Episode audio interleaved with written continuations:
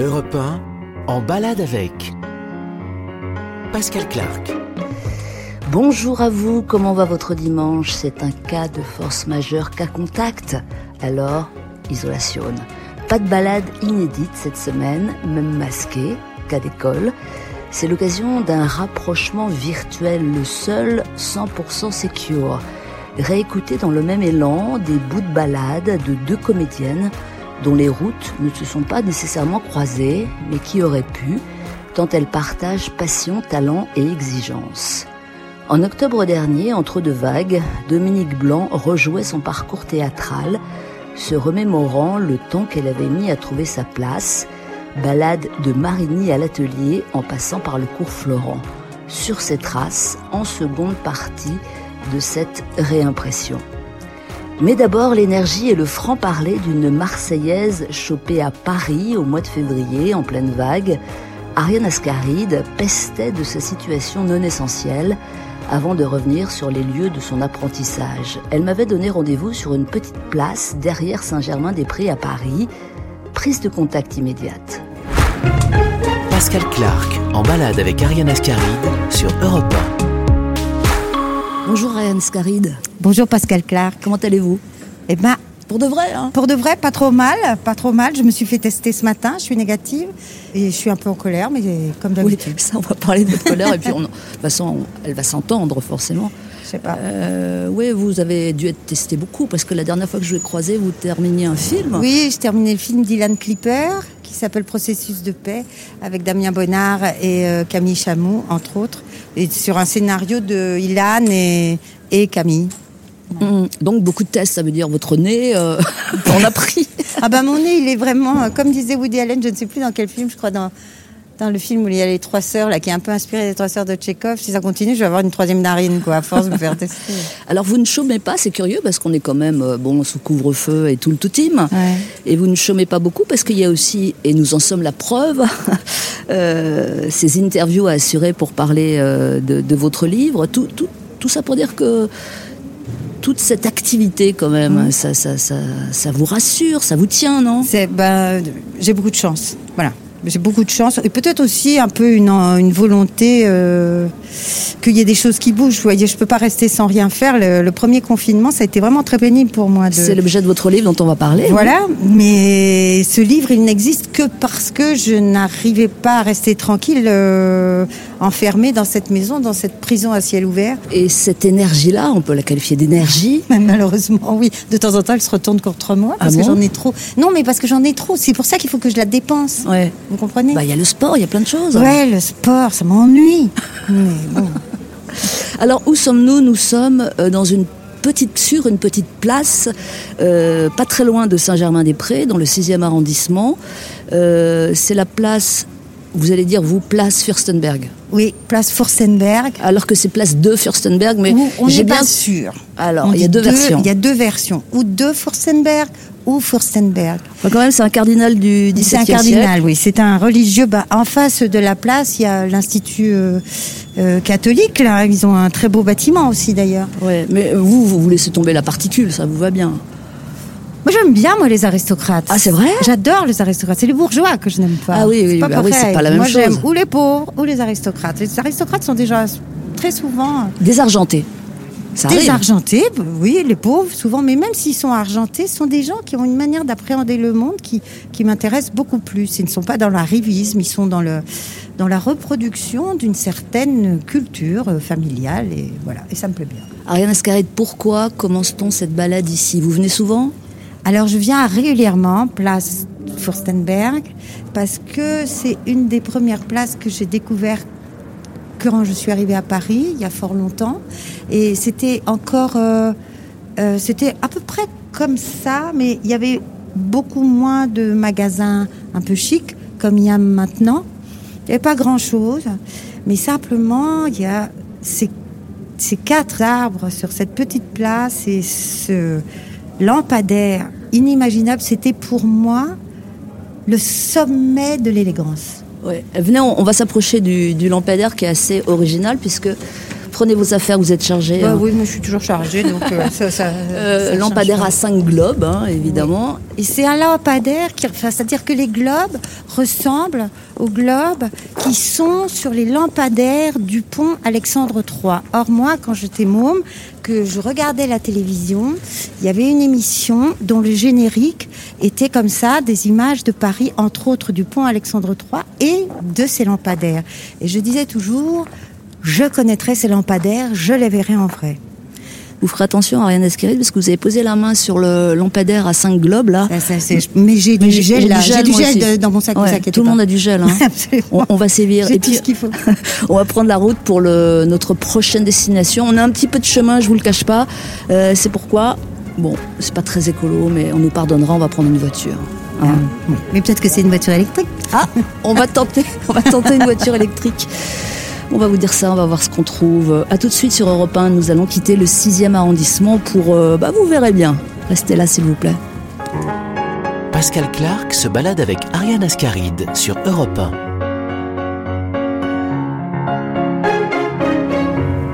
Temps couvert sur Paris, à peu près le temps de très souvent à Paris, c'est-à-dire euh, ciel gris, nuageux, on a une chance, il ne pleut pas, nous sommes en voiture vers la Tour Eiffel, et ouais, un lieu hautement touristique.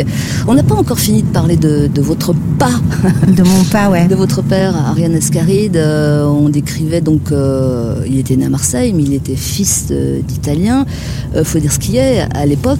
Bah, à l'époque, c'est comme, c'est comme être gamin de Saint-Denis aujourd'hui. voilà. Vous voyez ce que c'est? C'est-à-dire, c'est La première vague pourtant- italienne, Voilà, hein. vous êtes pourtant français, hein, oui, mais on, continue à vous demander vos papiers tout le temps. Et on l'appelait le macaroni, des choses comme Bah ça. voilà, non, Rital, ouais. euh, Rital, macaroni, c'est des menteurs, c'est des voleurs, et ça veut tout le temps trousser les filles. Voilà. Alors, on fait un saut dans le temps, dans le récit, parce que je repense à, à un moment assez fort. Euh, C'était, euh, je crois, en 2019, il n'y a, pas- il y a pas si longtemps. La Mostra de Venise. Mhm. Euh, vous recevez le prix d'interprétation pour votre rôle dans euh, le film de Robert Guédiguian, euh, Gloria Mundi. Gloria Mundi, oui. Mundi. Et là, vous remerciez en italien. Ça veut dire que vous remerciez pas dans votre langue natale, puisque vous êtes né à Marseille, mais enfin vous remerciez à la fois dans, dans, dans, dans la langue de, de Venise, là où vous êtes, mais quand même dans la langue de, de, vos, de, de vos ancêtres. Ouais. Io ho una ricchezza incredibile. Sono la figlia di stranieri e sono francese. Quello che si deve sapere, che è molto più importante di avere uno, due, tre culture per vivere nel mondo. E così anch'io. Dico che questo premio è per tutti quelli che dormono per l'eternità nel fondo della Mediterranea. Grazie. J'y tenais. Ouais. Enfin, si vous voulez, c'est, c'est, euh, c'est- c'est- ce prix, c'est. C'était très bien d'avoir un prix. Je suis très heureuse d'avoir eu ce prix, mais c'était beaucoup plus que ça pour moi. C'est parce que d'un coup, c'était comme si le destin me disait ben voilà, t'as fait le tour, tu fermes la boucle, tu reviens.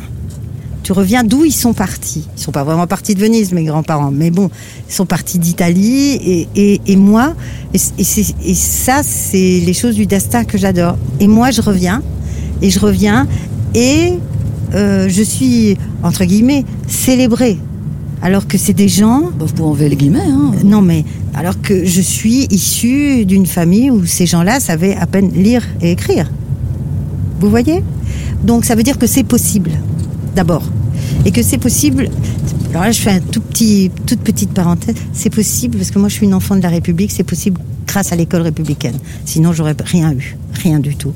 Mais du coup, il me semblait normal de, re- de remercier en italien. C'était juste une manière de, leur rendre hommage, quoi. Et aussi de raconter qu'effectivement, mes par- grands-parents, ils avaient pris un bateau euh, et, qu'ils étaient d'abord allés à New York et puis après de New York, ils étaient venus, ils étaient venus à Marseille et qu'il y a des gens qui continuent à prendre des bateaux et qui, euh, qui meurent.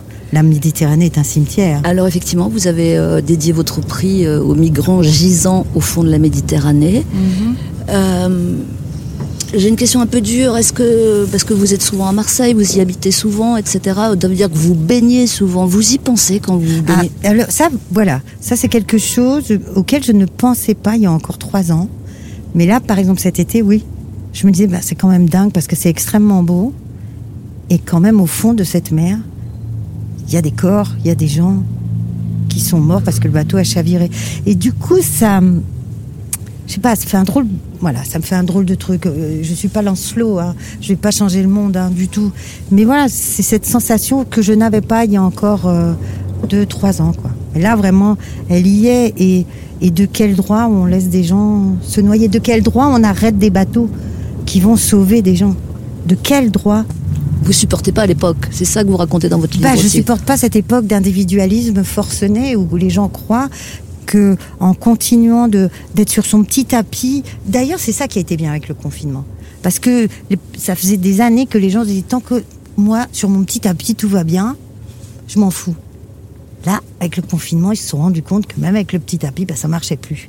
C'est peut-être la leçon pour moi du confinement. Après, je ne sais pas si les gens vont arriver à bien enregistrer ce qui, ce qui s'est passé. Bah, vous avez la réponse, non?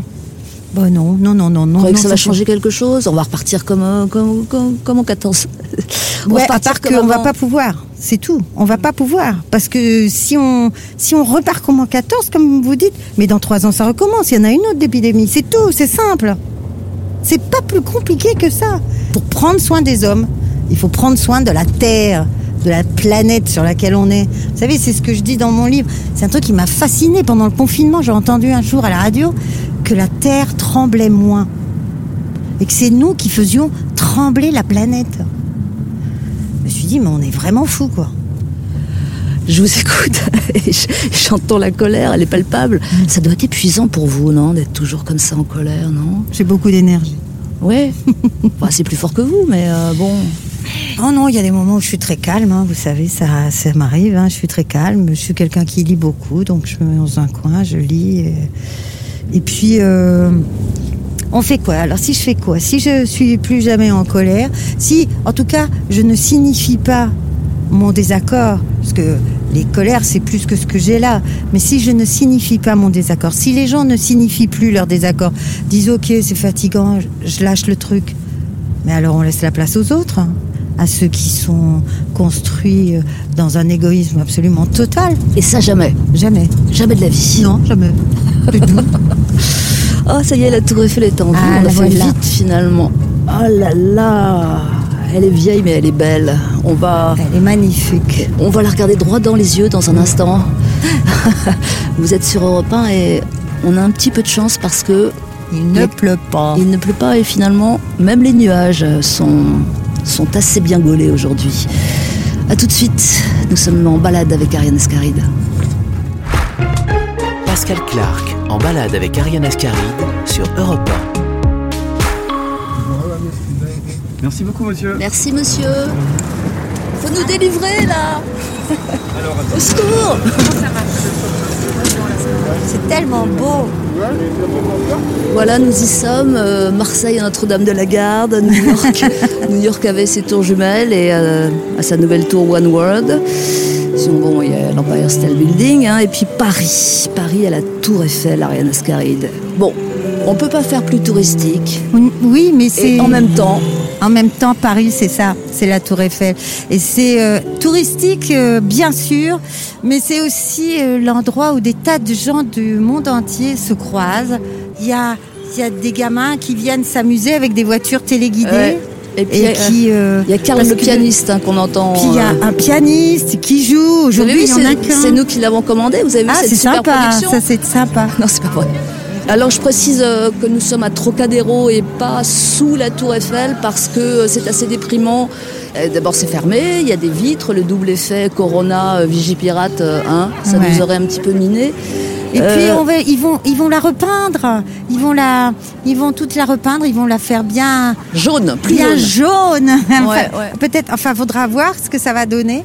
Mais c'est un truc, ça monte vers le ciel, vous voyez. C'est ça qui est fabuleux dans ce truc. D'abord, c'est extraordinaire d'avoir construit un machin pareil. C'est le mec qui a fait ça, Eiffel, c'est un génie, c'est un vrai génie. Et, c'est ça la création, par exemple. Quand Eiffel il fait ça, c'est un scandale. Tout le monde pousse des cris. On dit que c'est un, malade et qu'il est en train de défigurer Paris. Et ça monte, ça monte, il fait monter ça jusque dans le ciel. 312 mètres 132 ans. 132 Voilà, ans, c'est quand même pas dit, mal. hein. 132 ans et juste on a besoin de la repeindre, sinon ça bouge pas. Donc il a hyper bien calculé ses arcs et ses pieds. Et il y a des tas de gens qui ont écrit sur la Tour Eiffel, qui ont fait des chansons sur la Tour Eiffel. Et c'est- c'est Paris, vous pouvez pas, vous pouvez pas imaginer. Enfin même moi je me dis comment ça devait être Paris sans la Tour Eiffel? Ça devait être drôle. Alors dans votre livre, il y a quelque chose qui m'a fait beaucoup, beaucoup de peine. C'est Vraiment beaucoup de peine, Ariane Ascaride. eh bien, euh, vous décrivez les Parisiens comme des êtres euh, suffisants et donc insuffisants, euh, des êtres vraiment pas agréables. Beaucoup de peine. Mais en fait, c'est le Paris d'aujourd'hui. Oui, bien sûr. Je, je- je suis désolée, Pascal. Ce qui m'embête dans Paris aujourd'hui, c'est qu'il y a très peu de population populaire, si vous voulez, qui habite à l'intérieur de Paris, qui habite au centre de Paris. C'est ça qui me dérange. Ouais. Tout a non, été. vous- Paris est en train de devenir. euh, Paris est en train de devenir un musée, mais il en est de même euh, pour Florence, en Italie. C'est la même chose. Ou Rome. Ar- Arriver à pouvoir euh, acheter un appartement à Paris, c'est difficile. Ouais. Voilà. Non, non, mais je, vous- Mais vous voyez, non, non, mais. je plaisantais un peu. hein, non, mais. pour, voilà. mais je, euh, moi, quand je suis arrivée à Paris, il y a longtemps. Ah oui, alors, alors, alors, alors. longtemps. Instantané, instantané, Ariane Ascaride. Vous avez quel âge? Vous arrivez à Paris? J'arrive à Paris, j'ai 20 ans. 19 ans. 19 ans. J'arrive à Donc, Paris, j'ai vous 19 venez de ans. je Marseille, suis- hein? Voilà, je viens Ouais. de Marseille. J'ai peur de tout. J'ai peur du métro. J'ai peur des gens dans la rue. Je comprends rien. Je comprends pas comment ça marche. Je suis jeune fille au père euh, à école militaire. Donc, si vous voulez, école militaire, euh, ça me changeait beaucoup. Quoi. Je n'avais aucun repère. Et vous habitez une chambre de bonne, c'est ça oui, j'habite une chambre de bonne et je ne peux pas prendre l'ascenseur de, de l'immeuble qui est interdit aux domestiques et aux colporteurs. Il y a une plaque. Je n'ai jamais oublié ça. J'ai un monte-charge pour monter de l'autre côté. Et euh, quand je vais euh, dans la maison, dans l'appartement de la famille chez qui je travaille, je peux passer par euh, la porte qui donne sur l'escalier de service. Vous voyez, c'est Paubouille, quoi, ces eux-là. Mais bon, les gens chez qui j'étais étaient vraiment formidables, donc c'est pas eux qui m'ont qui m'ont. Mais après, je suis allée habiter euh, dans le 19e. Très vite, je suis allée dans le 19e, le 20e. Et à ce moment-là, c'était très rigolo. Il y avait encore. On et on le sentait encore dans le 19e. Moi, à côté de chez moi, il y avait un petit troquet. Mais c'était génial d'aller dans ce troquet. Voilà. Bon, je- c'est ça que je regrette. Il n'y a plus de café comme ça. Il n'y a plus de population comme ça. On va rester encore un petit peu euh, ici. Euh, je m'adresse à, à Boris Pachinski, notre réalisateur, parce que il y a un tel flot là que je suis un peu paumée. Je, je vous le cache pas, Boris. Moi, c'est je le- suis venue ici pendant. Oui, c'est le moment du disque ou pas c'est le moment du disque. Ah, c'est bien ce qui me semblait. Ariane Ascaride, j'ai choisi un titre musical pour vous. Ouais. Je sais pas si vous connaissez, elle s'appelle Angèle. Bah oui, quand même. Ah oui, bien sûr, je la connais. Et le titre, c'est La Thune. Ah oui, tout le monde y veut la thune. Hein Angèle sur Europe 1. On revient tout de suite. Pascal Clark en balade avec Ariane Ascaride sur Europe 1. Tout le monde il veut seulement la thune Et seulement ça ça les fait bander. Tout le monde il veut seulement la fame. Et seulement ça ça les fait bouger. Bouger leur cul le temps d'un verre. Photo sur Insta c'est obligé. Sinon au fond à quoi ça sert? Si c'est même pas pour leur montrer. Et puis à quoi bon? T'es tellement seul derrière ton. Tu penses à ce que vont penser les gens.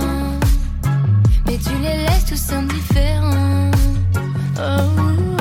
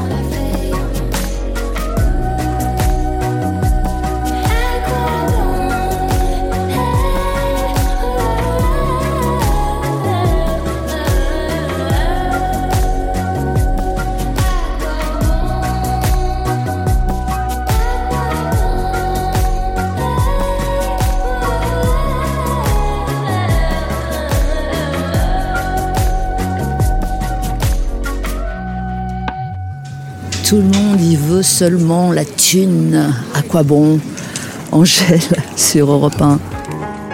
Pascal Clark se balade avec Ariane Ascaride sur Europe 1.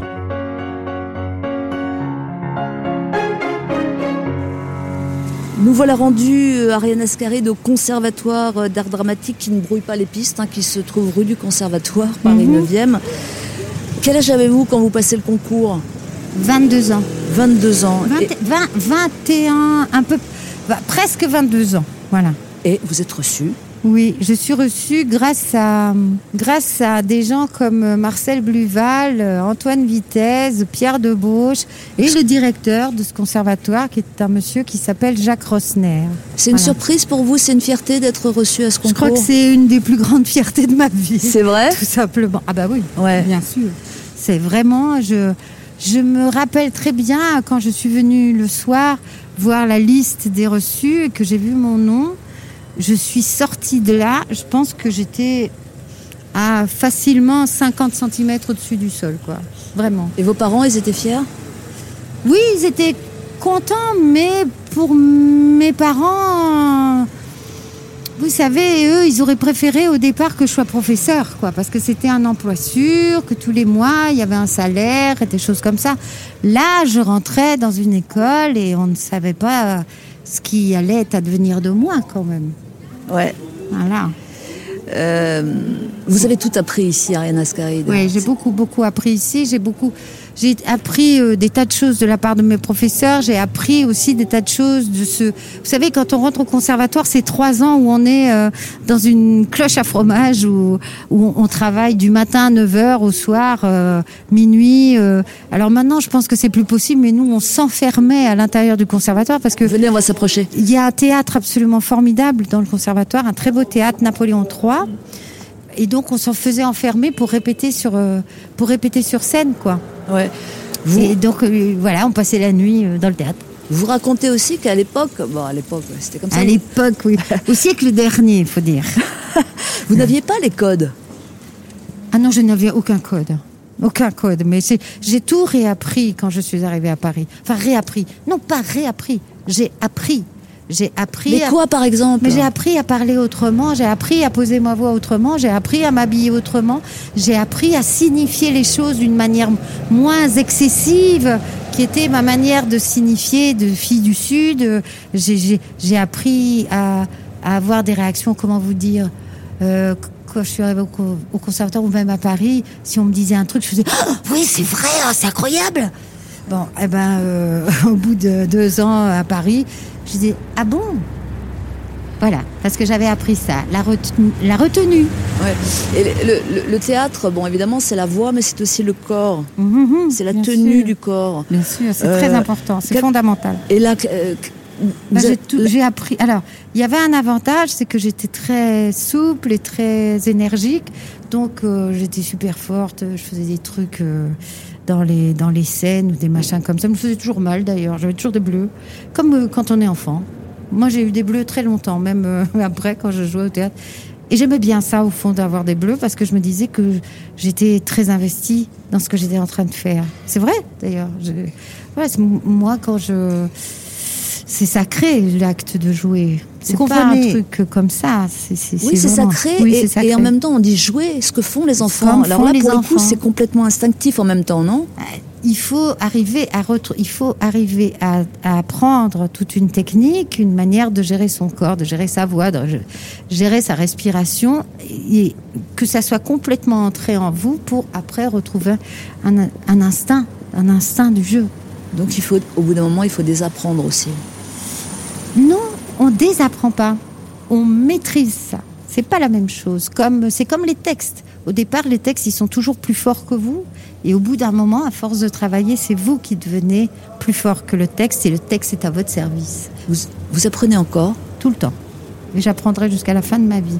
Et c'est que- Michel Bouquet qui dit ça, hein, d'ailleurs. Michel Bouquet, il dit faut, faut apprendre. Et, et moi, j'adore apprendre en plus, figurez-vous. Ça me plaît, quoi. mais, mais là où vous en êtes, c'est-à-dire quand même une comédienne aguerrie, qu'apprenez-vous encore, Ariane Ascaride? C'est à être encore plus euh, authentique, sincère, à chercher euh, à faire le moins d'effets possible, de ne pas, euh, de ne pas montrer la moindre virtuosité, d'être juste dans le, d'arriver à faire partager euh, le personnage au spectateur, de me mettre en état de générosité, je dirais. Ouais, enfin c'est un peu pompeux de dire ça comme ça, mais mais euh, c'est un, un acte de partage. Donc euh, parce que si on réfléchit 30 secondes, faut être complètement tapé pour monter sur une scène pour que des gens viennent vous regarder, de se dire que ah bah les gens vont venir pour me regarder moi. Faut quand même être fou quoi. Il y a un truc, c'est bizarre. Donc ça c'est rien du tout de notre métier. Il faut il faut très très vite dépasser ça. Et c'est ça qu'on apprend dans cette maison. Vous croyez qu'on peut rentrer? Oui, je Oh vais là appeler, là. je vais appeler et, et ils vont dire oui. On va rentrer donc au Conservatoire national d'art dramatique. Moi, ça m'impressionne hein, personnellement. Voilà. Comment il s'appelle Celui que vous allez appeler, qui va nous faire. Il s'appelle David Faure. Voilà, coup de fil en direct. J'espère que ça va fonctionner. Oui, bonjour. Euh, Grégory a dû vous appeler, c'est Ariane Ascaride à l'appareil. Ah, merci. Ben, on est, à- on est à l'entrée, là. Oui. Merci beaucoup. Pascal Clark en balade avec Ariane Ascaride sur Europe 1. Et à ce moment-là, émotion d'un retour dans le passé, nous étions entrés dans cette école d'où tout découlait. On va revivre ça dans un instant. À tout de suite sur Europe 1. Pascal Clark en balade avec Ariane Ascaride sur Europe 1. on va déjà se mettre dans le hall, là, comme ça. Oui, on va rester là. vous, je peux vous installer en, en salon d'honneur. Non. Ah, oui. c'est juste là, c'est- hein, c'est assez beau, vous serez bien pour les, pour les interviews. On entre là et on se retrouve dans le hall du conservatoire qui est, la plupart du temps foisonnant d'élèves. Où, vous voyez, il y a des tables, ils s'assoient comme ça, ils travaillent leur scène, enfin, ils se racontent des histoires. euh. À côté, euh, il y a la bibliothèque euh, Béatrix Dussane. Béatrix Dussane, c'était une comédienne de la comédie française. Et quand j'étais petite, petite, elle faisait une émission à la radio. Où Elle parlait de théâtre. Je pense qu'elle avait connu Sarah Bernard, Béatrix Ah oui, oui. quand elle était Donc, jeune. euh, très ancien vraiment. quand même. Ouais, ouais, très, très ancien. Qu'est-ce qui vous revient en tête là Il y a une. Voilà, ce qui me revient en tête, c'est quand j'ai passé le concours d'entrée, quoi. Vous savez, c'est pas compliqué, hein, parce qu'on était tous là, vous êtes tous amassés là, sur- à, à- à attendre, et il y a un appariteur qui ouvre la porte. Là, vous voyez, il y a un, il y a un studio dans lequel on peut pas, on passe des scènes. Il y en a un là, puis il y en a un au premier, euh, entre autres. Enfin, il y en a, il y a plusieurs endroits, et il y a un appariteur qui vous fait peur. Et Donc qui- c'était le trac quand même. Ah, c'est plus que le trac. C'est quoi plus que le trac? Là, si vous vomissez, vous êtes dans un état second, c'est épouvantable. Parce que c'est votre vie qui se joue. Moi, si je n'étais pas entrée au conservatoire, j'aurais pas pu faire mon métier. Je n'avais pas d'argent pour payer les cours privés. C'était, il n'y avait pas de solution. Il fallait que j'entre. Parce que à, partir de ce moment-là, je pouvais. C'est à une école où on fait de la danse, où on fait du chant, où on fait de l'escrime, où on fait du cheval, où on fait des tas de sports, où, et où on travaille avec des grands professeurs. Donc, et, et où on apprend son métier, où tout est fait pour vous, pour les élèves. Qu'aviez-vous de plus que les autres qui a été visiblement repéré par un Marcel Bluval, par un Antoine Vitesse? Je sais pas. Peut-être euh, effectivement, euh, ils avaient décidé qu'ils voulaient qu'il y ait des, élèves euh, qui soient moins euh, représentatifs d'une certaine classe. Et que ce soit parce que je suis rentrée la même année que Jean-Pierre Daroussin, vous voyez, et que ce soit Jean-Pierre Daroussin ou moi, ben voilà, on arrivait avec un autre monde. Est-ce qu'on on devait le trimballer, on s'en rendait pas compte. Mais même maintenant, moi qui ai été plusieurs fois euh, jury au concours d'entrée, euh, je le vois ça maintenant. C'est- incroyable, vous le voyez tout de suite. Et en fait, Marcel disait toujours, Marcel Bluval dit toujours, c'est dans les 30 premières secondes que tu rentres sur un plateau qu'on sait si tu tiens ton personnage ou tu le tiens pas. Et moi, je, je me suis disputée des millions de fois quand j'étais au conservatoire avec lui. Et c'est lui qui a raison. C'est dans les 30 premières secondes. Et tout ça, c'est toujours en vous, Ariane Ascaride Bah, j'espère bien hein, que c'est un point toujours. Non, il bah, faut, il faut. bah- non, non, mais j'y tiens. Comment vous dire J'y tiens. Comme je vous disais tout à l'heure, c'est sacré. On fait pas ça pour se montrer soi. On fait ça pour faire. euh, Ça va? Ah, il y a du bonjour dans l'air. Oui, parce que, parce que j'ai filé, euh, j'ai fait un stage ici il y a deux ans Et elle était, euh, elle était dans mon stage. Et on, fait, on, on- on fait ça pour. Des fois, je sais pas, ça vous est peut-être arrivé, mais il y a des représentations théâtrales, particulièrement le théâtre, qui transforment votre vie. C'est idiot ce que je dis, mais c'est vrai. Moi, quand, quand j'ai vu euh, les représentations de Giorgio Strehler, quand Strehler est arrivé, qu'il était au théâtre de l'Odéon, qui s'appelait le théâtre de l'Europe, ça a changé ma vie. Mais vraiment, ça a changé ma vie. Et dans ma tête, j'ai des images très très précises. Salut ma belle, ça va? Bonjour, vous Ça va? Allez-y, allez-y. Comment ça se N'ayez passe? pas peur, venez. Ça va venez. super. Ça va Euh, oui, ça va. Faut juste que j'aille euh, en filage. Ah bon, pardon. Parce que c'est nous. Ben oui, tu vois, voilà, c'est ça. Il faut juste qu'elle aille en filage. Elle n'a pas de temps à perdre à, à raconter des choses. Ça fait plaisir la relève aussi. hein. Mais c'est magnifique. Moi, ça me fait trop plaisir. Trop, trop plaisir. Bon, le, le théâtre, il est en vous pour toujours. Absolument. Le théâtre, ça, c'est. euh, voilà, j'ai deux jambes et un théâtre. Et, et le cinéma un petit peu aussi. Oui, non, mais bien sûr, le cinéma aussi, mais c'est pas du tout la même manière de, c'est pas du tout la même manière de travailler. Et si vous voulez, la seule chose, c'est qu'au théâtre, euh, quand le spectacle commence, c'est vous le capitaine. Ce sont les acteurs les capitaines. Le metteur en scène, il s'assied et regarde. Et vous vous voyez jouer toute votre vie. Ah oui. Moi, mon rêve, c'est de finir comme Suzanne Flon, vous voyez. Non? C'est mon rêve, c'est de finir comme Suzanne Flon. Oui. Suzanne, elle jouait, elle jouait, elle jouait, elle jouait, elle jouait, Ah oui, elle oui. jouait, puis un jour, elle s'endormit. Ouais, voilà. Et voilà. Ah, Ça, ce serait extraordinaire. Ça, ce serait bon, génial. Il n'y a, pas le feu. Euh, notre balade s'achève. C'est moi qui vous remercie beaucoup, beaucoup, Ah, non, non, Pascal. non, bah, c'est moi, c'est moi. C'est passé très très vite, mais on a fait du chemin, hein, vous avez vu? Ben ouais, bah finalement, on a bien roulé. Hein. On a très très bien roulé, ça arrive, vous voyez, à Paris. bon, dites-moi que vous aimez Paris maintenant. Mais j'aime énormément Paris. Bon, ça va mieux, ça va mieux. J'aime Je énormément repars Paris. Vous savez, je suis une grande marcheuse, moi. Donc, je marche beaucoup, beaucoup, beaucoup. Et j'ai des. Je suis fait un peu. euh, Je pense souvent à Georges Pirec quand je marche dans les Hauts-de-Paris. Et j'adore Paris. Paris est une des plus belles villes du monde. Il faut que je vous dise, Ouais. j'adore Marseille. Ah, bah super. Voilà. Très bien.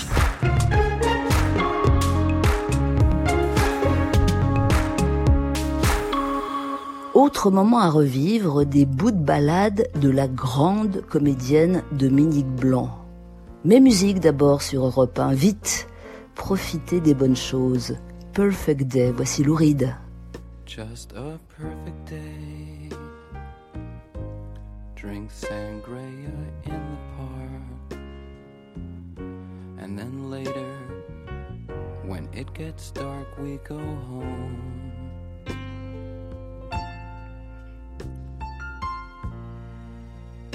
Just a perfect day. Feed animals in the zoo. Then later, a movie too, and then home. Oh,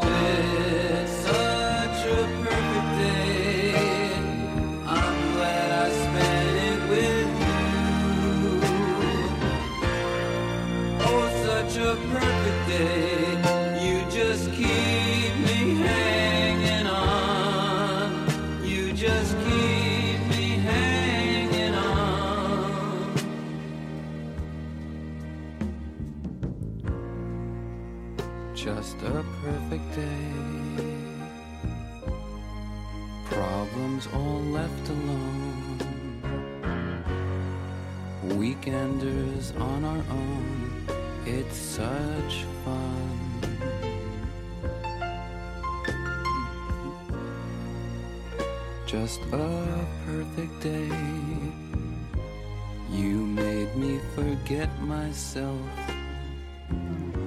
I thought I was someone else, someone good.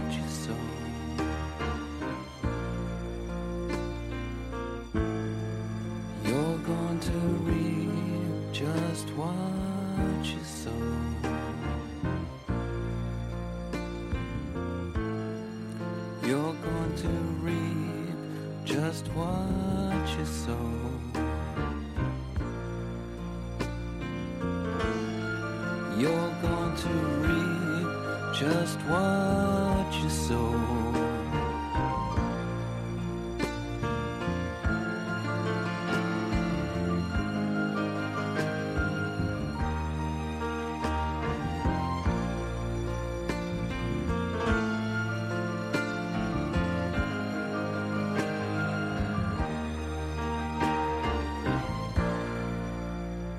Louride sur Europe 1, Perfect Day, je vous souhaite rien de moins.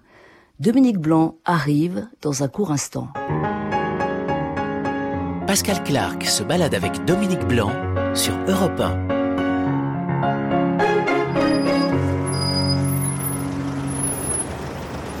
Beauté de ce paysage, Dominique Blanc. Comme nous sommes à la radio, il s'agit de l'écrire un petit peu. Nous Oh sommes oui. quai d'Anjou à Paris. Ça Tout veut dire fait. que la, la Seine est à nos pieds. Euh, ce pont. euh, que je- Pont-Marie, Pont-Marie, Pont-Marie. exactement. Oui, oui. Et, et voilà, c'est somptueux. Que dire d'autre Ah, je crois que c'est un des plus vieux. Il doit être euh, Ah, peut-être moins vieux que le Pont Neuf. Oui, c'est le Pont Neuf le plus vieux. C'est ça. Ouais, mais, mais il très quand beau, même, il est très beau, quand même. magnifique. Et puis, Ah. et puis l'île Saint-Louis, quoi. Ouais. Alors ce fameux cours Florent, euh, retour en arrière, Oui. euh, ce cours Florent, vous avez appris votre métier Absolument. en partie. Apprentissage. Euh, Qu'est-ce qui revient devant le cours Florent? Qu'est-ce qu'on peut en dire? Ah, écoutez, euh, toute, euh, toute une jeunesse. À ce moment-là, le cours a vraiment une dimension un peu, euh, comment est-ce qu'on peut dire? On n'est pas très nombreux, quoi. Donc c'est extrêmement sympathique parce qu'on se connaît presque tous. Voilà. Et, et François Florent me, me, comment dire, me repère. Et quand je lui dis que je cherche un travail, il me propose de devenir femme de ménage. Femme- Alors ça, Femme c'est de ménage au cours Florent. au cours Florent. Ça, c'est un bon apprentissage. Donc j'ai les clés. Attendez deux secondes. euh, deux secondes. Vous vous dites oui, je prends parce que de toute façon, il faut que je puisse payer ces cours et Oui. Bah, c'est spécial d'être femme de ménage quand même. Bah oui, c'est spécial. vous n'avez pas euh, le choix. Non, j'ai pas le choix parce que mes parents euh, euh, ne veulent pas euh, financer mes études d'art dramatique, disons ça comme ça. Et donc je cherche des petits boulots, plein de petits boulots pour gagner ma vie. Et euh, donc euh, Florent me remet la clé de l'école, vous vous rendez compte? Et je dois nettoyer euh, toute l'école euh, tous les matins. Est-ce que les autres le savent Bien sûr. Hélas. Ce qui fait que quand vous montez sur scène et que vous prétendez être euh, l'impératrice ou la reine de Saba, c'est quand même assez difficile. Ouais. Il y a des chiottes à la turque, donc je vous épargne les détails. C'est dur, c'est dur. Et en même temps, euh, je me dis, euh, c'est ce que je veux, c'est ce dont j'ai envie, mais c'est pas aussi raisonné. hein. C'est complètement intuitif. Qu'a-t-il vu en vous Euh, Quel est son prénom à Florent euh, François Florent. François Florent, que les autres ont ignoré Parce que c'est ça l'histoire. Oui, exactement. Est-ce que vous savez ce qu'il vous l'a dit un jour? Non. Euh, je crois pas qu'il me l'ait jamais dit d'ailleurs. C'est quelqu'un d'assez pudique. Mais en tout cas, pour moi, c'est très important. Hein, parce que c'est le premier qui y croit. Et de fait, je vais réussir le concours. Donc, euh, ça, c'est aussi très important. Et euh, je vais découvrir un, un- un personnage qui va beaucoup compter pour moi et dont on parle peu, faut pas l'oublier, c'est Pierre Roman, qui est vraiment quelqu'un d'incroyable, qui va ensuite diriger l'école à Nanterre avec euh, Patrice Chéreau qui est lyonnais comme moi, qui est comédien, metteur en scène. Euh, la rencontre euh, de sa sensibilité, si vous voulez, pour moi, va être déterminante. Vraiment. Et puis, il y a une autre chance qui finit par passer et qui porte un nom, euh, Patrice Chéreau. Voilà. Euh, vous- avez même failli le manquer tellement vous n'y croyez pas. Ah bah oui, oui, non, j'y crois pas du tout. C'est-à-dire, il, téléph- euh, il vous a vu où? Il vous a vu jouer Alors, il euh m'a vu dans le travail qu'a mis en scène euh, Pierre Roman euh, au- à la fin de cette année-là. Il, euh, Pierre Roman a fait un spectacle de Tchekhov qui s'appelle Les jours et les nuits. Euh, je remplace au pied levé une jeune femme euh, qui part tourner euh, ailleurs. Et je joue Anna Petrovna dans Platonov. Et à ce moment-là, on joue trois fois. Et le premier soir, il y a un personnage dont on parlera plus tard, beaucoup, qui va venir voir ce spectacle, qui est Patrice Chéreau. Ouais. Euh, Alors moi, il me laisse un message sur mon répondeur Ouais. au mois de septembre, donc après les vacances, vous voyez. Là, je me dis qu'il faut que j'arrête tout, puisqu'il n'y a rien qui s'enclenche, il n'y a pas d'agent. ah a là, vous êtes en train de, de renoncer quand même. Ah oui, oui, oui, oui, oui. Et sur le répondeur, il y a cette voix euh, incroyable de quelqu'un d'assez intimidé qui me demande de le rappeler. Non, moi, j'y crois pas du tout. Donc, j'appelle Pierre Roman, je dis, dis donc, si c'est une blague, elle est pas drôle. Et Pierre me dit, euh, tu as un téléphone? Dis-moi quel est ce téléphone? Alors, je lui, hein, à l'époque, c'est des téléphones fixes. Et euh, il me dit, mais c'est lui, évidemment, c'est lui, dépêche-toi de rappeler, qu'est-ce que t'es bête? Alors, je, je rappelle, et donc j'ai rendez-vous. Et euh, j'y retournerai beaucoup à cette adresse. Et c'est euh, une adresse essentielle. Et c'est là où va se jouer beaucoup de chapitres de ma vie de comédienne et puis le début d'une amitié euh, extraordinaire. Ouais. On va dire ça comme ça. Et on va continuer à parler de Patrice Chéreau parce Absolument. que nous allons euh, dans un endroit où vous avez joué une pièce euh, sous sa mise en scène qui, je pense, euh, reste euh, une pièce très très importante pour vous. Euh, on, on va se retrouver dans, dans, dans un instant. On pense à tous ceux, voilà, pourquoi pas, on pense à tous ceux qui sont disparus et qui continuent de vivre Oui. à travers nous. Oui. C'est ça l'histoire. Oui, c'est ça l'histoire. Et c'est aussi le miracle du théâtre, ça. hein, de pouvoir faire revivre des personnages qui ont existé euh, dans la fiction ou dans le réel.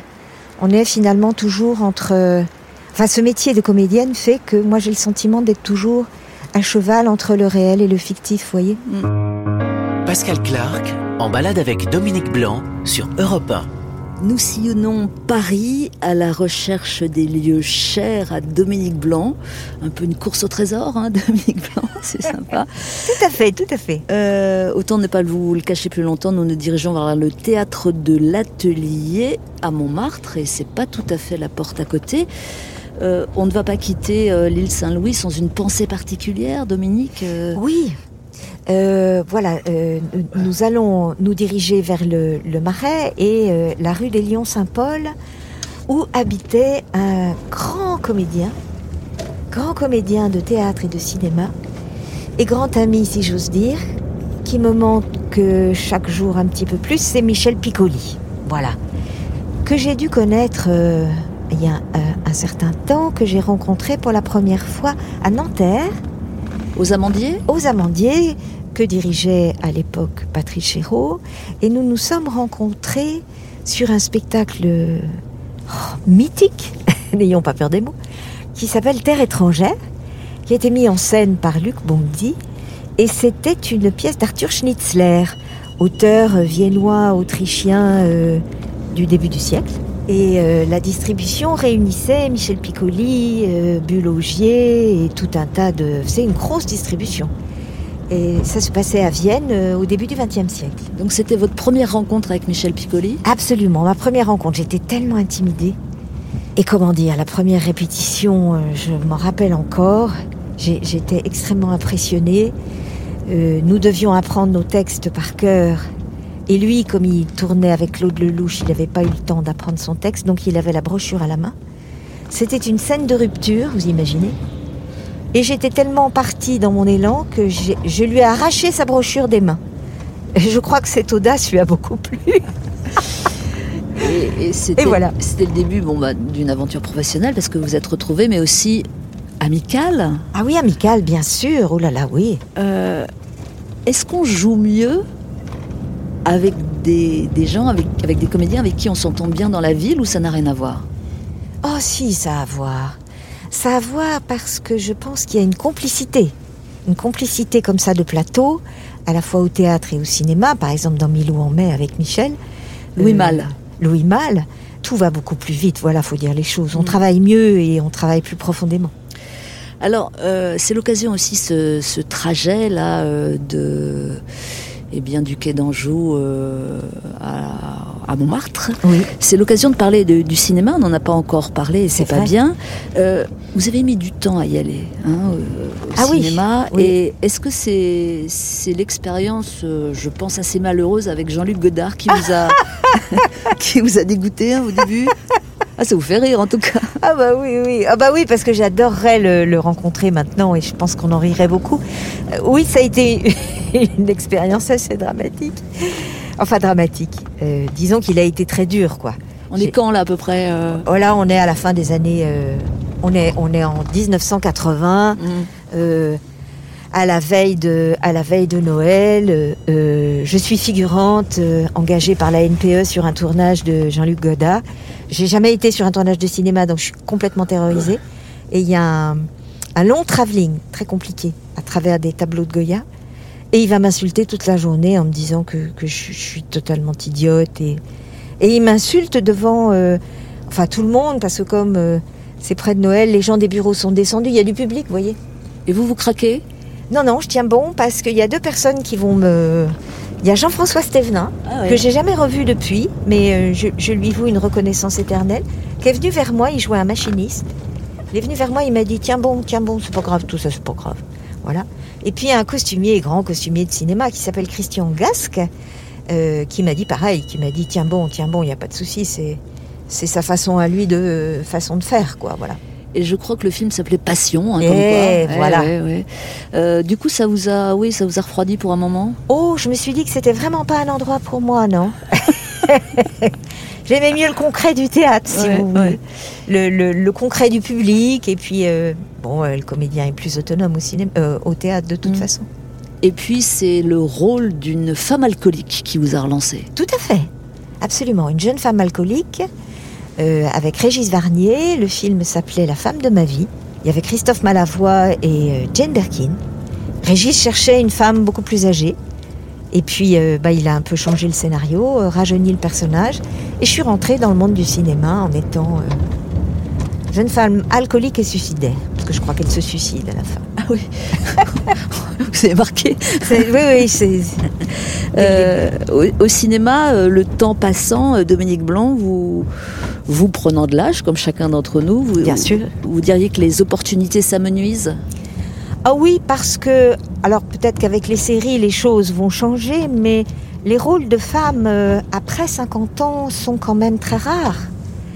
Euh, voilà, moi j'adore euh, Charlotte Rampling et je me dis qu'elle est une, une icône avec ses cheveux blancs. Non, outre la, la merveilleuse comédienne qu'elle est. Mais euh, c'est formidable chaque fois que je la vois à l'image parce que, parce que je me dis, bon, euh, il y a de l'espoir, pourquoi ne pas écrire plus et plus souvent euh, pour, des, pour des femmes de euh, 55, 60, 65, Ouais. 70. Il y C'est a comme, si elle, choses. c'est comme si elle n'existait pas dans la vie aussi. Ça oui, c'est ça, hein. c'est comme si dans la société, euh, alors qu'on est quand même 50-50 normalement. Normalement, oui. Voilà, on progresse euh, dans Paris. On va euh, se retrouver euh, dans quelques minutes du côté des Abbesses, de Montmartre. Ne quittez pas, s'il vous plaît. On revient en compagnie de Dominique Blanc. Belle matinée à vous sur Europe 1. Europe 1, en balade avec Dominique Blanc, Pascal Clark. Bonjour ou bien rebonjour si vous nous rejoignez seulement, bah autant vous le dire, hein, vous avez manqué de belles choses en compagnie de Dominique Blanc. Petit conseil touristique au passage, la prochaine fois que vous venez à Paris, pour ceux qui ne sont pas d'ici, passez donc par ici, quartier Montmartre, une petite place délicieuse, pavée et arborée. Euh, la place Charles Dulin, Oui. du nom d'un comédien metteur en scène ayant dirigé avant-guerre ce fameux théâtre qui est devant nous, Dominique Blanc, ainsi que les travaux, hein, mais bon, on- j'espère qu'ils vont s'arrêter. Euh, le théâtre de l'atelier, comment dire, pour vous, c'est Oh. c'est un trésor? Ah, c'est un trésor, oui. Déjà, euh, la place, vous voyez la place? Euh, J'ai une image très très précise. J'arrive du métro par cette rue là, qui est la rue euh, Victor Massé, non?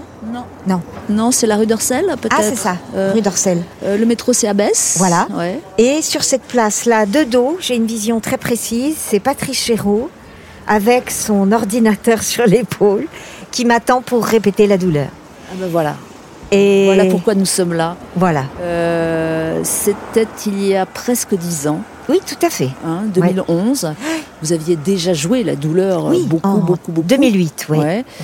Et euh, vous, a- vous êtes posé ici dans ce magnifique théâtre de l'atelier qui, euh, soit dit en passant, est, est classé au monument historique. Heureusement, parce que c'est une merveille ce Ouais. théâtre. Et c'est l'un des rares théâtres du 19e siècle encore debout. Oui. La douleur de Marguerite Duras, mise en scène par Patrice Chéreau. Est-ce qu'on peut dire, Dominique Blanc, que c'est la pièce de votre vie? Ah oui, on peut le dire. Oui, oui. C'est une aventure euh, qui s'est produite euh, et qui est arrivée dans ma vie à un moment où je ne savais plus que devenir, on va dire. Et en déjeunant avec euh, Chéreau, je lui ai demandé ce qu'il pensait un peu de, ma carrière. J'étais un peu perdue.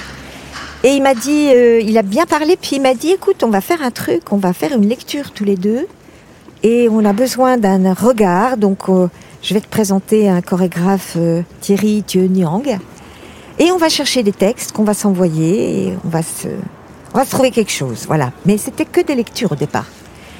Et puis, euh, et puis on a fait cette lecture à trois, et puis un jour j'ai réfléchi, je me suis dit, mais c'est l'histoire d'une femme qui est toute seule chez elle, qui attend le retour de son homme. La douleur, donc. euh, la ouais. douleur, Marguerite Duras. Et c'est Thierry Thionian qui a trouvé ce texte. Parce que d'origine vietnamienne, euh, il aime particulièrement toute l'œuvre de Duras qu'il connaît très très bien. Et c'est lui qui nous a suggéré ce, ce texte. On l'a lu plusieurs fois et puis euh, j'ai convaincu Patrice de le jouer toute seule et je suis partie sur les routes pendant trois ans, euh, en province et aussi à l'étranger, pour jouer l'histoire de cette femme qui est la véritable histoire de Marguerite Duras. Donc pendant la guerre? Pendant la guerre, euh, en avril 45, elle attend le retour de son mari qui a été euh, déporté, qui est Robert Antelme, euh, qui a été résistant. Et elle l'attend en compagnie d'un autre homme qu'elle aime, qui est euh, Dionysos. Et, c'est l'attente de cette femme. Et c'est une heure et demie de théâtre et, d'un français extraordinaire, puisqu'il s'agit de Marguerite Duras. Pourquoi quand même ce texte vous bouleverse-t-il autant? Euh, à le jouer Manifestement, ça fait écho à quelque chose en vous, non? Oui, je pense que ce qui fait écho, c'est euh, la solitude, euh, l'amour. Moi, c'est une période de l'histoire qui m'a toujours passionnée parce que je me suis toujours demandé, moi, française, à cette époque-là, de quel côté j'aurais été. Est-ce que j'aurais été du bon côté? Est-ce que j'aurais été collabo? Est-ce que je me pose toujours ces questions et je pense qu'il faut se les poser d'ailleurs régulièrement. Parce que, évidemment, euh, ça va pas de soi euh, y penser et aller contre peut-être sa propre pensée, c'est de se dire qu'on aurait pu, dans des circonstances aussi tragiques, Oui. être euh, ailleurs. Oui, oui, tout à fait, tout à fait. Et puis c'est aussi une période de l'histoire totalement atroce. C'est les camps de concentration, c'est la déportation, c'est l'antisémitisme, enfin, euh, c'est tout ça à raconter de façon et à livrer de façon très limpide parce que c'est une écriture euh, très belle, très simple. Bon, Euh, est-ce que vous avez le début en tête et est-ce que vous nous feriez ce cadeau? Oula. Ah, Oui, je sais, on n'a pas préparé. Hein, donc, Ah Pascal Clark, là vous êtes dur avec moi. ouais, mais si, si vous le sentez pas, on le fait pas. hein. Je, je tentais ma chance simplement. Alors je vais vous dire juste une phrase. La douleur est une des choses les plus importantes de ma vie. Merci, mais bon. C'est trop court, je sais. Non, non, non, mais. bah, J'aurais dû venir avec mon non, livre. non, non, Oh, je vous ai demandé quelque chose d'impossible. Euh, ce texte-là, vous l'avez joué euh, à travers le monde? Écoutez, on a, on, a, on a eu la chance de... Je l'ai joué au Japon et j'ai eu la chance de le jouer à Hanoï.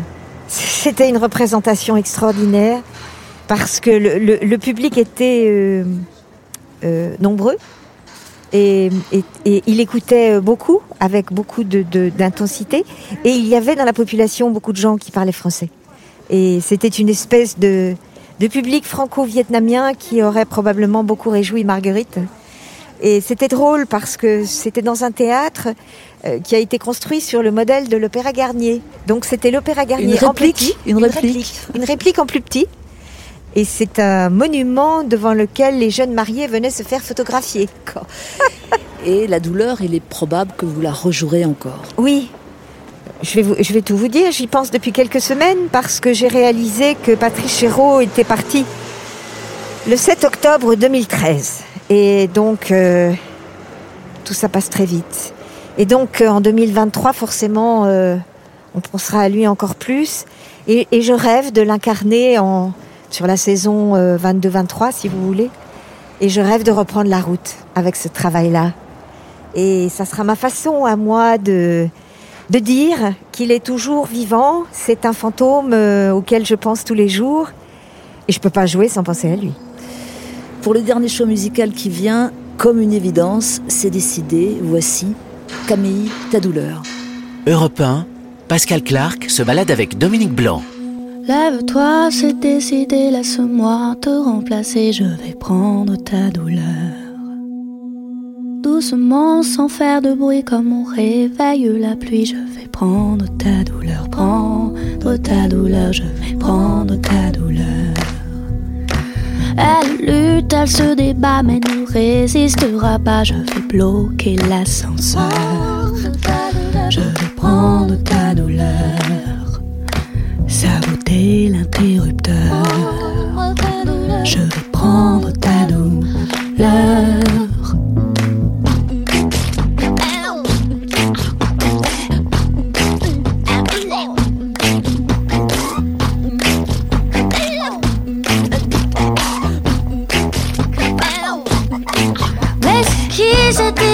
Qui se baigne, qui sauta dans le tiède de tes reins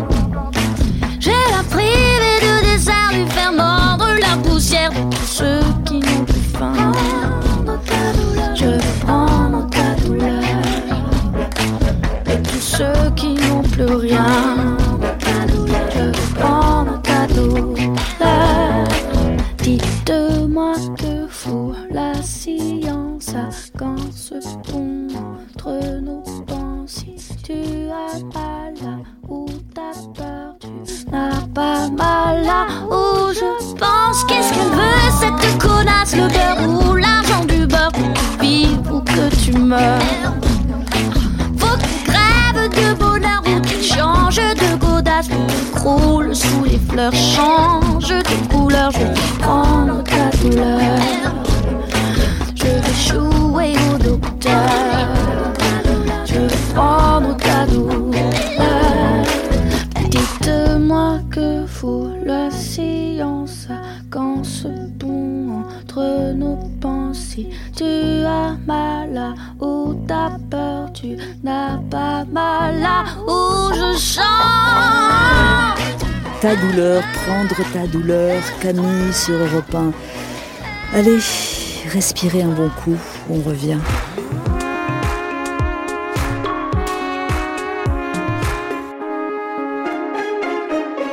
Et voilà, le froid est en train de nous gagner, comme je le disais, mais avec un petit café, ça va tout de suite mieux. Euh, Dominique Blanc, nous terminons cette balade euh, théâtrale, et une balade théâtrale euh, à l'automne 2020 euh, à Paris, disons en France, bah, c'est compliqué. Hein, c'est- Oui. C'est particulier, mais vaille que vaille, jouer, c'est ça l'important. Oui, jouer à tout prix. Jouer à tout prix. Comment faites-vous? Comment avez-vous fait? On peut le constater euh, à l'issue de cette balade pour rester normal. Ben oui, vous avez un personnage public, vous avez, je vais rappeler votre palmarès, quatre Césars, quatre Molières, et vous jouez depuis plusieurs décennies maintenant, et vous êtes resté normal. Euh, Prenez-le comme un compliment. Ah bah je le prends comme ça. Et Je vous, le prends comme tel. vous, vous en avez conscience? Franchement, je me pose pas les questions tous les jours. Non, mais quand on vous le dit, ça vous paraît Euh, oui, c'est vrai, oui, oui. Quand vous me le dites, tout d'un coup, je me dis ah oui, d'accord. Oui. Bah, C'est-à-dire que dans ce, ce métier, euh, on travaille beaucoup sur l'ego, n'est-ce pas? Donc, euh, il, il peut se produire ce que j'appelle moi l'hydroencéphalite, c'est-à-dire la tête qui enfle. Vous en avez vu autour de vous, Oui, forcément. beaucoup. ouais. Oui, beaucoup. Et ça va vite en plus. Oui, il faut être.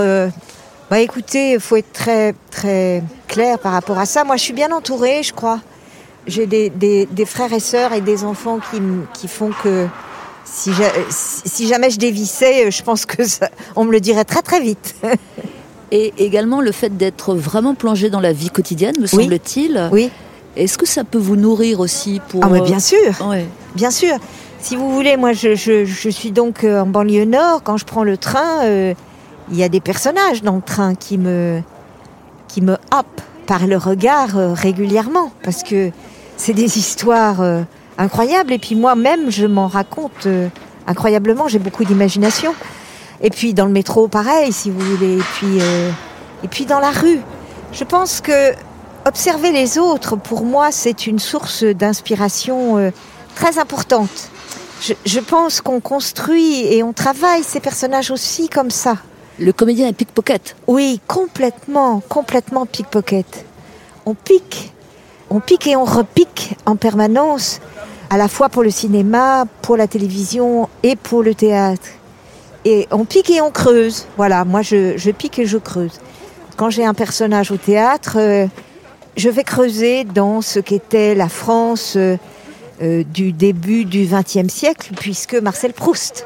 Donc l'approche de la Première Guerre mondiale, euh, comment c'était à Paris, on a des photos. Donc on peut travailler sur photo. Et l'affaire Dreyfus qui passe en filigrane, parce qu'on n'en a pas parlé. Ouais. très importante Ouais. dans l'œuvre de Proust.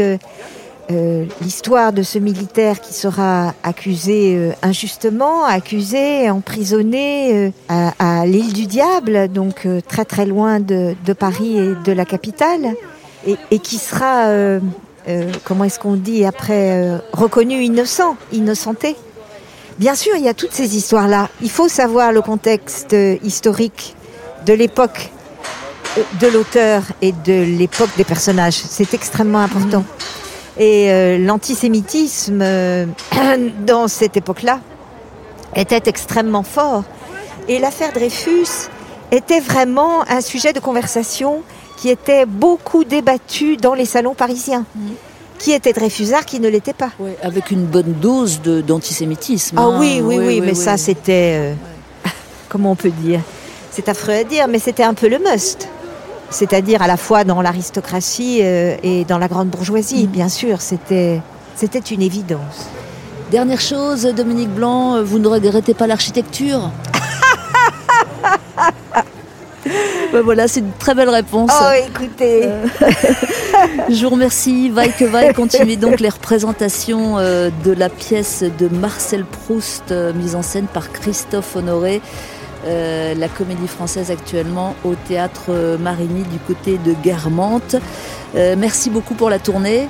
merci à vous, c'était un grand plaisir, vraiment. Également pour nous. euh, Venez au théâtre, pardon, Bah oui, hein. Venez au théâtre. je me permets ce cri du cœur. Allez-y. Venez au théâtre, euh, euh, quels que soient les théâtres et quelles que soient les pièces, euh, allez-y, sortez et, et soutenez les intermittents du spectacle et soutenez euh, tous les gens qui travaillent dans les professions artistiques et qui sont en si grand danger actuellement. Merci beaucoup et haut les cœurs et je vous souhaite euh, encore de nombreux rôles, Oh oui, hein, Dominique Blanc. entendu. Merci. En balade avec est réalisé par Boris Pachinski, preneur de son Julien Or. Il y a Julien Doré, puis nous on a Julien Or. Rendez-vous euh, dimanche prochain à 11h sur Europe 1 pour un prochain parcours. Bonne semaine à vous et surtout prenez soin de vous. À suivre sur Europe 1, le journal de la mi-journée. À plus tard.